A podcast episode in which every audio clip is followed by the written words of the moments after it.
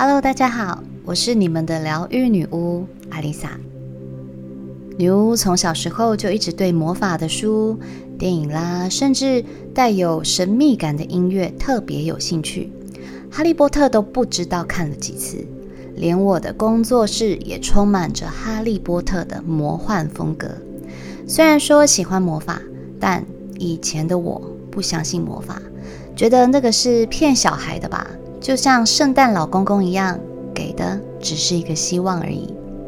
在一次的前世今生的催眠过程中，我居然看见自己穿着女巫袍，熬制着汤药，清晰的画面就好像一部活生生的电影，甚至还闻得到森林里雪松的气味。内容我就不赘述了。在那一次的催眠之后。我半信半疑地开始了我的魔法仪式人生。刚好当时的我离开了上一个工作，有的是时间，于是我花了很多时间上网看书、查文献，找了很多资料，去了解许愿仪式在生活之间的连结与魔法运作的原理，才发现魔法并不是那么虚无缥缈，一切都是有迹可循的。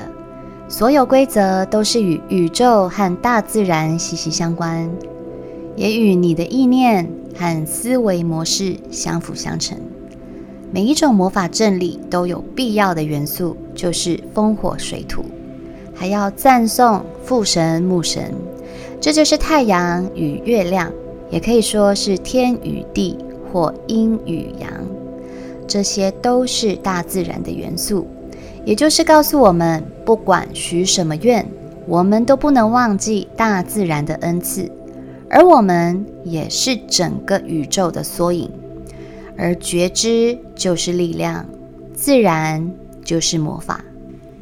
在《神圣魔法学》这本书里，有一段提到，魔法不是天方夜谭，不是怪力乱神，更不是虚幻不实的童话故事。每个人都可以透过简单的仪式与练习，重新忆起自己的天赋，连接内在力量，与自然元素和神圣存有一同工作。透过能量流动所带来的变化，将意念显化为实相。魔法的教派有很多种，我倒不认为一定要遵循各个别派的既定模式。最重要的是。在仪式中唤醒你的能量，虔诚的与高我跟更高存有连接。只要你觉得舒服、自在、愉快，对你来说就是最好的方式。在忙碌的生活中，有时候要停下脚步，将脑袋关机，好好静心冥想，都是一个很大的问题。就像我也是一样，有时候一忙起来，脑子动个不停。心思静不下来，很难能够进入冥想的状态。但是每个月的新月、满月，我一定会拨出时间做仪式，给心情来个大扫除。我也一直很倡导这样的活动。像这样新月、满月许愿的仪式，也已经在欧美盛行很久。这样的仪式，并不单单只是许个愿望、有个希望，而是透过仪式进入到一个。非物质世界与内在高我、与宇宙、与神取得沟通的管道，不仅可以安定情绪，也可以从中得到正向的意识转换。在之前的节目中，我也提到过一些许愿的方式。那有些朋友有提出一些疑问，我在这一集来跟大家做更深入的说明。究竟许愿是什么呢？大家都会许愿。但你知道许愿背后藏着什么样宇宙运作的原理吗？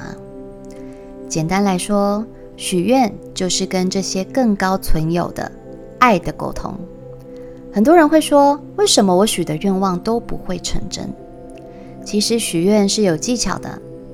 首先，最重要的因素是你要知道你许愿的对象是谁，跟他有什么样的关系。如果你对神是恐惧的，总觉得做不好，神就会处罚你，或是不虔诚，神会生气，会受到怎样的惩罚？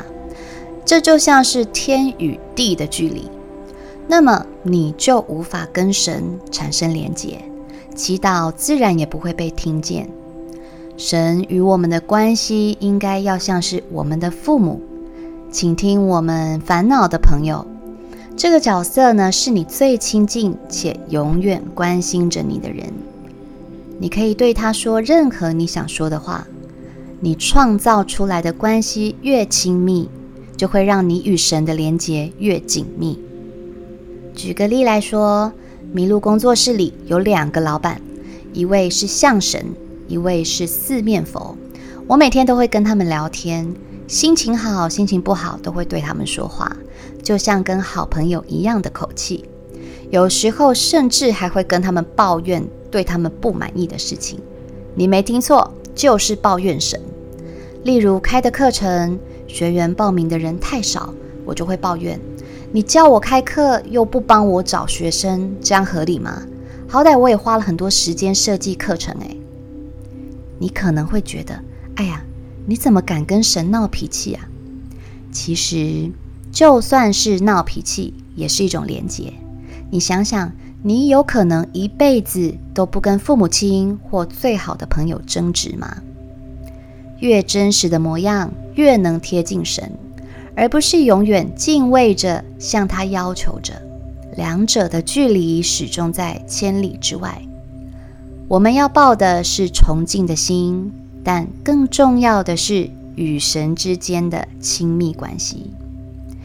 由于我已经施行月亮仪式两年以上，每个月的仪式都会加深与女神们的互动，所以现在仪式一开始。我很快就能够感受到磁场的变化，甚至也不需要繁文缛节的祈祷文，只要呼唤他们的名字，我很快就能进入状态。相信有来现场仪式过的朋友，也都能感受到磁场的明显变化。这些都是需要经过练习与不间断的连接体验，每个人都可以达到这样的效果。但是，如果你没有试着连接，而直接进入到许愿的流程，这个祈祷就会失败。有很多人其实并不信这一套，会觉得靠自己还是比较实在。但我觉得这句话只对了一半，靠自己是理所当然。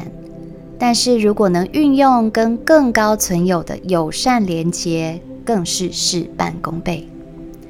第二个重要的因素是感恩。当你在感恩时，你的心轮就会运作，能量也会瞬间提高。对万物感恩会扩展你的意识，就像我们在祭坛上会放着风、火、水、土的代表物，这也是对大自然的一种感恩。当你由衷的发出感恩的意念，相对的，你也会获得更多的祝福。更容易得到恩典，所以不管是不是在做仪式，我们随时都应该要有感恩的想法。这样的念头会让你的心情愉快，它就像是无形的存款，存进你的善念户头里。当你需要帮助、遇到困难时，跟神祈祷，恩典就会从这个存款里面提取来解决你的问题。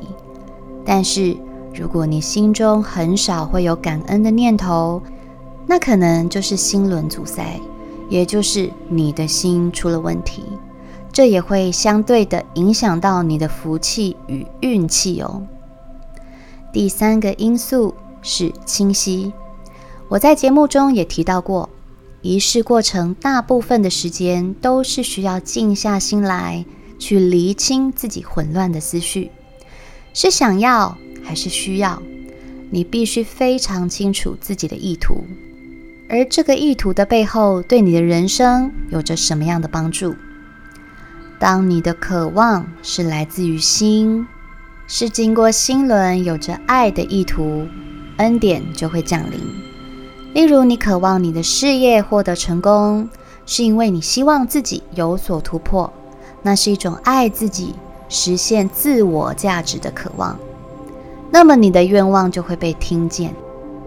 但是如果你的愿望不是渴望，而是欲望，是来自于大脑的比较、嫉妒、贪婪，神就无法帮助你，因为这样的愿望并没有被实现的必要。举例来说，当我在祈祷的时候，我首先会说：“我希望得到什么样的恩典。”但是当我要说出一个必须要实现的理由时，我发现这个恩典好像只是我个人的欲望，对自我成长好像没有帮助。经过思考之后，我就会放下这个念头，也会放下一定要得到的执念了。在这两个月，我也推出了新月与满月的仪式包，很开心。我发现开始正式寻求内在成长的人越来越多了。你们都很认真听我的节目，愿意听我分享我的理念，真的很感谢你们。女巫在这里深深给你们一鞠躬。另外，我也在粉砖上提到，许愿这种事，需需要靠自己强大的意念与更高存有的连结，才能促使齿轮转动，绝对没有一蹴可及的捷径。我能提供给宝宝们的是正念的思维与连接宇宙的管道，就像是我在九又四分之三月台带你搭上这条通往灵性的道路。但还是要由你来决定你要去的目的地。在下一集，我将继续为各位分享其他许愿的宇宙定律与学员的真实案例。别忘了点选下一集收听哦。我是阿丽萨，我是你们的疗愈女巫，我在九又四分之三月台等你。